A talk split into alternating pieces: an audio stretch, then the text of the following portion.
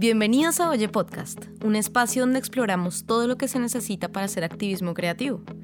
Este podcast es una bitácora. Encontrarás nuestras propuestas y reflexiones para aterrizar el activismo y hacer parte de la solución. Yo soy Alejandra One. Yo soy Camila Rodas. Y este es Oye Podcast. Sé parte de la solución.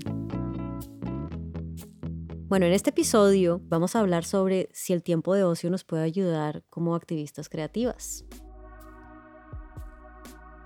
Hemos encontrado varias pistas en un lugar muy inesperado que son los domingos de Arrunche y Netflix, con unas series que nos han ayudado a escapar de la realidad y nos han transportado a una realidad paralela y genuinamente pensamos mucho más avanzada, donde estas causas feministas en las que creemos ya son una realidad. Son, son series que nos hacen decir, uy, yo quiero vivir en este mundo. Y mm, extrañamente, o quizá no tan extrañamente, nos hemos encontrado con que son series que mucha gente tilda como chick flicks, medio romanticonas, infantiles, en fin, poco serias. Este episodio va a estar dividido en tres partes. Vamos a hablar de cómo el ocio y las distracciones nos ayudan como activistas creativas a través de tres series que amamos y que nos van a ayudar a entender lo que queremos decir. La primera es Jane the Virgin, la segunda es Crazy Ex-Girlfriend y la tercera es Parks and Recreation. Lo primero tiene que ver con el poder de la imaginación como el poder de los sueños. Me gustaría compartirles esta cita porque creo que lo explica bastante bien.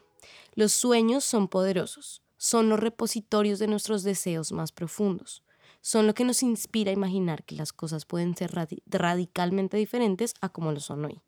El acto de materializarlos es lo que nos permite empezar a creer que el progreso hacia ese imaginario es posible.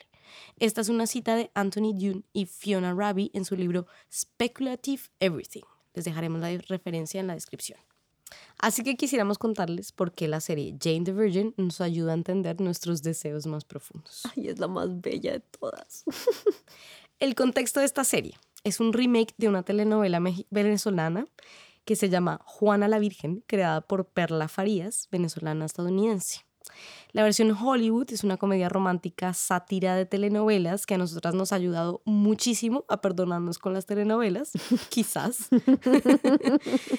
y eh, ¿Un, poco? con nuestra herencia latina. Su creadora es Jenny Snyder Urman eh, es actuada por Gina Rodríguez, Justin Baldoni y Ael Grob, Grobglas. El, el, apellido es muy difícil, perdón, Yael. Y Jaime Camil, entre otras personas que son igualmente increíbles. La música original, dato curioso, es de Gustavo Santaolalla. Vanity Fair ha descrito esta serie como una comedia burbujeante, colorida, claramente femenina, una oda tiernamente realizada a la seriedad, al amor y quizás lo más importante, a las familias migrantes. ¿Por qué es tan importante Jane the Virgin para el contexto en el que estamos hablando?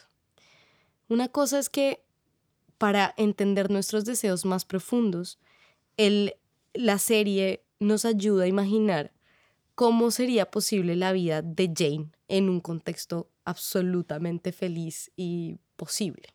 Es decir, cómo sería la vida de una mujer joven, ambiciosa, pero también tremendamente católica que quiere llegar virgen al matrimonio y que por un error médico absurdo se insemina, es inseminada artificialmente. Es absolutamente absurda la premisa. Y, pero lo que es increíble y que nos encanta de esta serie es que por alguna extraña razón hace que este contexto tan absurdo como que termine como se desarrolle de una manera muy real y muy posible.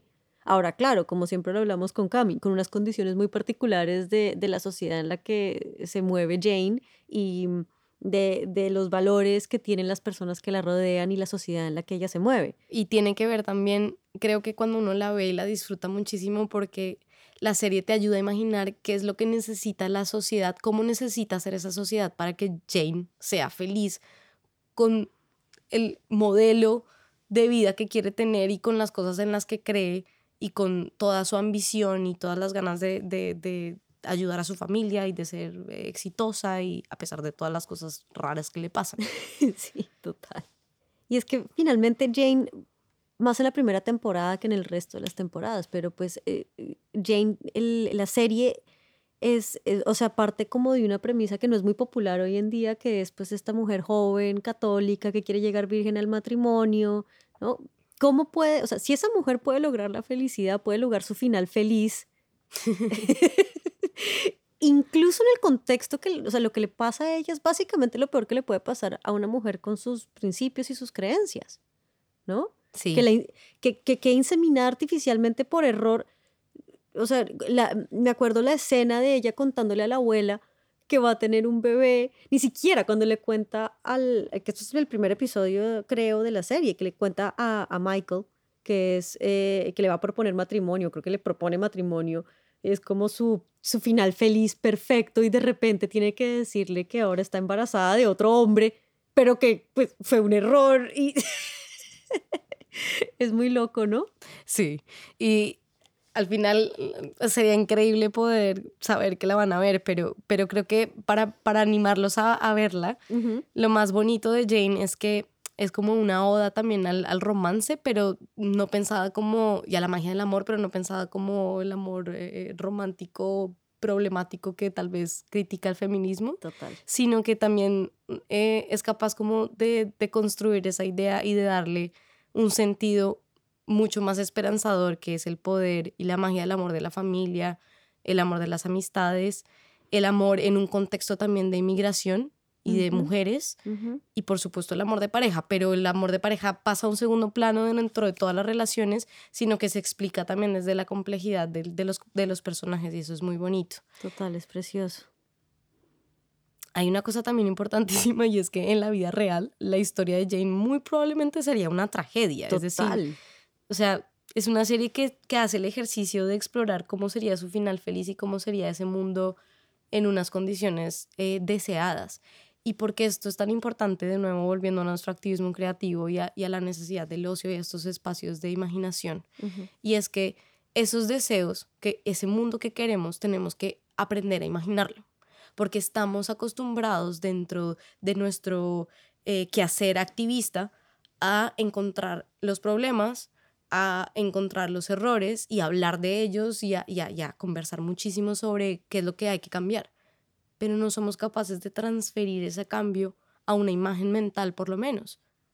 Y es que, Cami, llama la atención que esta serie, que precisamente hace ese ejercicio, la tildamos de ingenua cuando en realidad es bastante genuina, ¿no? Lo es. Mm. Y es que finalmente, ¿quién no quiere su final feliz? Entonces, no sé, quizá podemos dejar este pedacito con la reflexión de que, pues, ¿será que creemos que nuestros deseos más profundos y el mundo en el que pueden suceder son banales?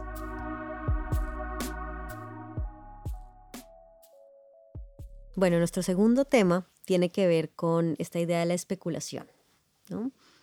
¿Qué quiere decir la especulación? Es hacer suposiciones sobre algo que no se conoce con certeza.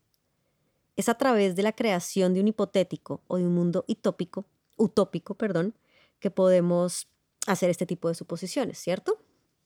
Lo que hacen estas bellas series de las que estamos hablando, y esta en particular, que se llama Crazy Ex-Girlfriend, es hacer estas suposiciones para que nosotras nos divirtamos con ellas.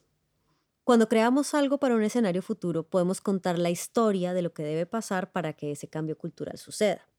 Crazy Ex-Girlfriend es una serie que explora la idea de, de qué tiene que pasar para uno, o sea, que exista una mujer la cual es tildada por la sociedad como una eh, eh, crazy ex-girlfriend, que en español sería como la, la novia loca, la exnovia ex loca, loca, la exnovia loca, eh, que tiene que pasar para que pues a esa mujer la tilden como tal, y segundo, qué tiene que pasar para que ella deje de ser esa mujer eh, loca, entre comillas, eh, y pues es espectacular. Eh, un poco de contexto de, sobre la serie, les cuento. Entonces, la, la, serie gira en torno a la vida de Rebecca Bunch, que es una joven exitosa que abandona impulsivamente su vida en Nueva York y se muda a California. West Covina, California. Em, para encontrar o perseguir al amor de su vida. O sea, el novio de infancia que, es con el que se dio un beso en la secundaria es la cosa más, más extraña del mundo.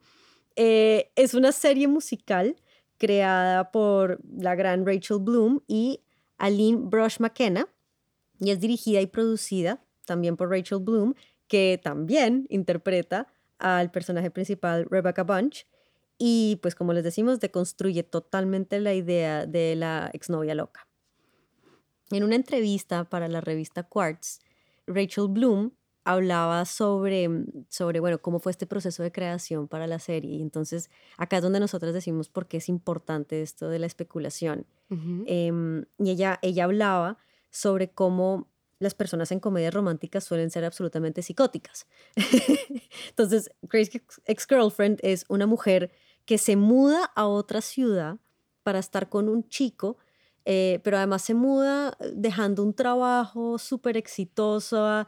Em, era una abogada que ya le iban a pagar un salario de millones y como que, pues, o sea, parecía tener la vida perfecta y en una decisión totalmente impulsiva, además como porque vio un letrero que le dijo que tenía que ser feliz y porque coincidencialmente se encuentra con este chico en la calle, de repente decide que está enamorada de él y se va a vivir a la ciudad del chico y deja todo votado por ir a, vivir con él. Em, entonces, ella en esta entrevista dice, ¿cómo sería esta mujer en la vida real? ¿No? Una, una mujer que además de eso estalla en canción y vive en un musical, porque como les decimos, esta serie es un musical.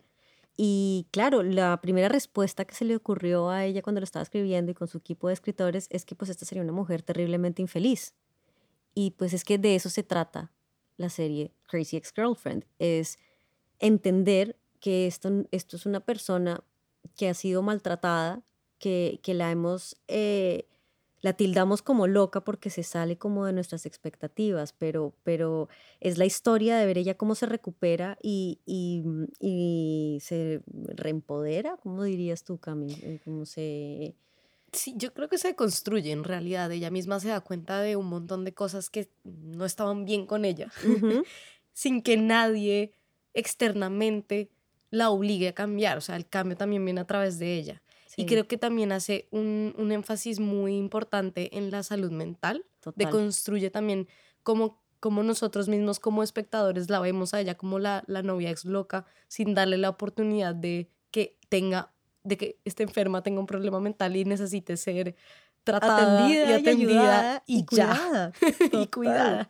Entonces, es, es, es, también muy interesante porque Rebecca Bunch y, bueno, Rachel Boom lo que hacen todo el tiempo son ejercicios de especulación, que es la invitación que hacemos también desde el ocio para los activistas creativos. Tenemos que hacer esos ejercicios de especulación para pensar eh, cómo serían las cosas que queremos que pasen. Claro, y es que eso es lo que es una maravilla esa serie y por eso es que es como tan esperanzadora, porque es bastante real, es bastante realista en, en sus, las dinámicas que presenta entre los personajes y, y nos muestra esta, este ideal aplicado en carne y hueso y es ese cambio que yo creo que todo el mundo quiere, porque además yo creo que todos en el fondo estamos un poquito locos y locas. Y, y, mm, y, no hay nada más feo que, que, no, que no le validen a uno sus emociones y que se sienta uno un poquito como eh, malentendida, ¿no? Y, y, creo que es una serie muy bella por eso, porque, porque nos ayuda y especialmente nos ayuda como activistas creativas a, a tener una idea puntual de cómo nos queremos tratar, Mm. como personas, como humanas y como humanos y, entre, entre todas las personas, cómo, cómo queremos, eh, cómo, cómo de, de, pronto deberíamos, yo sé, la palabra deberíamos es fea, pero cómo deberíamos ser en el futuro, cómo deberíamos ser con nuestros pares y con la gente que queremos. Sí, y al final hay que recordar que el cambio que queremos como activistas creativos a veces pues no se conoce con certeza y va a ser súper difícil de imaginarlo. Y este acto de especular lo que nos permite es por lo menos tener un ideal. Total, total, es muy bello. Bueno, ahora vamos por la tercera serie. Parks and Recreation. Oigan, la mejor serie del mundo, por favor, véanla. Es una delicia de ver. Tiene 92% en Rotten Tomatoes. Un poco de contexto de esta serie. Em, es un sitcom y sátira política sobre una mujer que cree en el poder del gobierno.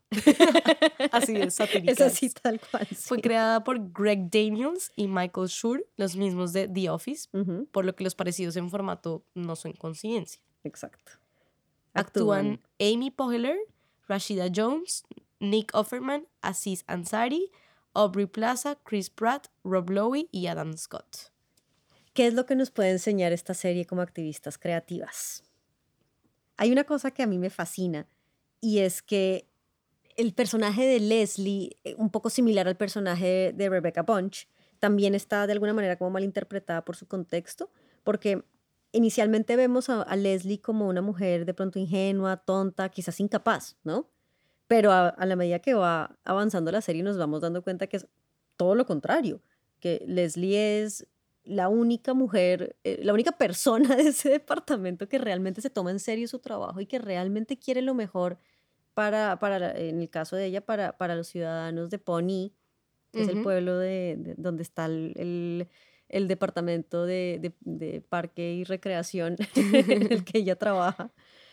Es muy bello porque la serie poco a poco deconstruye la idea de que Leslie puede ser, Leslie es ingenua, tonta, esta, esta manera como la estamos percibiendo eh, y nos demuestra que la razón por la que la estamos viendo así es porque, porque quizá de alguna, por alguna razón estamos viendo su lado más femenino como algo que juega en contra para ella. Sí, que es, que es, eh, un, que es una falta. Ajá. Es, es algo negativo. Y lo que terminamos por entender es que ese es su superpoder. Esa es la razón por la que ella logra, que no les vamos a hacer spoilers, pero ella logra lo que logra. Sí, yo creo que este, a través de esta serie podemos entender algo que es muy importante y hasta ahora hemos hablado de dos series que nos ayudan desde la utopía y desde la especulación a imaginar eso que todavía no existe. Pero esta serie nos plantea un, una situación y un ejercicio muy interesante que es imaginar como una visionaria, como Leslie Knope y como muchas de las personas que nos están oyendo que tienen muy claro cuál es el cambio que quieren lograr y a veces parecen no encajar en el mundo en el que están, pueden hacerlo en el mundo que les tocó, que aún sigue siendo una porquería. Totalmente, totalmente. Y que es un mundo que todavía no está preparado para el cambio, ni parece estarlo, y que parece ser absolutamente devastador y como hay personas que a pesar de todo logran cambiar las cosas y cómo logran cambiarlos, a través de qué actitudes, a través de qué valores y sobre todo de qué interacciones humanas. Total, total, total. Y es que lo que pasa es que también otra vez, un poco como Jane, la, la realidad de, de, del personaje de Leslie Knope sería algo mucho más tipo, no sé si se habrán visto esta peli reciente, Bombshell, sobre los temas de acoso eh, sexual en el, en el, campo laboral en, la cadena de Fox News en Estados Unidos. Eh, esa es la realidad finalmente de una persona eh, tan, tan entre comillas, buena, ¿no? Eh, quería decir ingenua, pero no, o sea, lo que es es como una persona genuinamente buena, que genuinamente quiere ayudar, que no está, o sea, es competitiva, pero no está tratando de, de destruir a nadie, o sea, ella lo que quiere es siempre lo mejor para los demás. Y que cree en el gobierno. Y, especialmente, y, por eso cree en el gobierno. Y esas cosas. No, y le fascina la burocracia y hacer eh, eh, estos, estos, estas carpetas gigantescas con stickers y con, con olorcitos y cosas también un poco similar al personaje de, no sé si es otra serie que habrán visto, se llama Brooklyn Nine-Nine, eh, el personaje de Amy Santiago. O sea, la realidad de Leslie Knope sería mucho más similar al personaje este de Amy Santiago de, de Brooklyn Nine-Nine, que pues desafortunadamente es una mujer que precisamente por esas mismas características termina siendo como el ridículo de la oficina,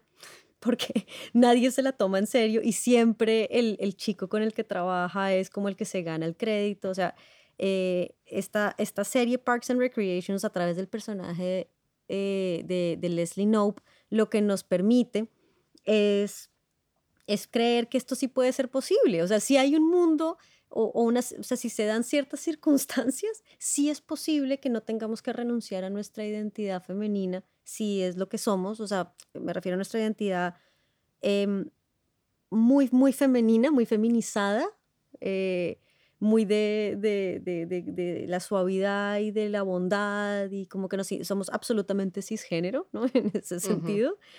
em, no tenemos que renunciar a eso, porque a veces pareciera que es imposible.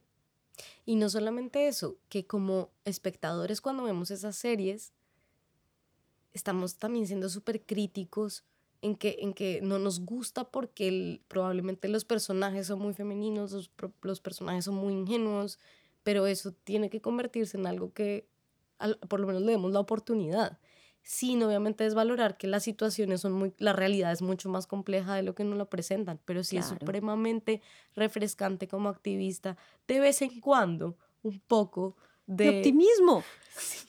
Lo que con Ale llamamos optimismo saludable. Total. Una dosis de optimismo saludable. Sí, total. Bueno, para concluir, vamos a recordar por qué es que el ocio sí nos parece importantísimo y especialmente importantísimo para el activismo creativo. El ocio y las distracciones nos ayudan como activistas creativas a imaginarnos el cambio social que todavía no existe. Les compartimos esta cita de Adrienne Marie Brown de su libro eh, Pleasure Activism, está en la página 10. Nuestra imaginación radical es una herramienta para la descolonización, para reclamar nuestro derecho a dar forma a la realidad que queremos vivir. Ay, bellísimo. Creo que reúne muy bien la intención de este episodio y la intención de estos tres ejemplos que hemos traído que con Ale hemos conversado sobre el poder de la imaginación y de hablar de nuestros deseos más profundos, el poder de la especulación, aunque sea desde el sofá, y el poder de imaginar una persona que es visionaria, es vanguardista y parece no encajar en el mundo que le ha tocado y a pesar de todo puede lograr el cambio que quería. Totalmente, y es que siempre recuerden que somos mejores activistas cuando nos permitimos imaginar el futuro. Somos Alejandra Bonet y Camila Rodas. Vivimos en Valencia y Barcelona y hacemos este podcast porque queremos que seas parte de la solución. Recuerden que pueden dejarnos sus comentarios, mandarnos recomendaciones y contarnos sus historias de activismos creativos a nuestro correo oye nuestro podcast gmail.com. Amaríamos oír de ustedes. La producción de audio de este capítulo es de Ricardo Osorno y fue grabado gracias al apoyo de Stone Studios, dirigido por Sebastián Laverde en Valencia, España.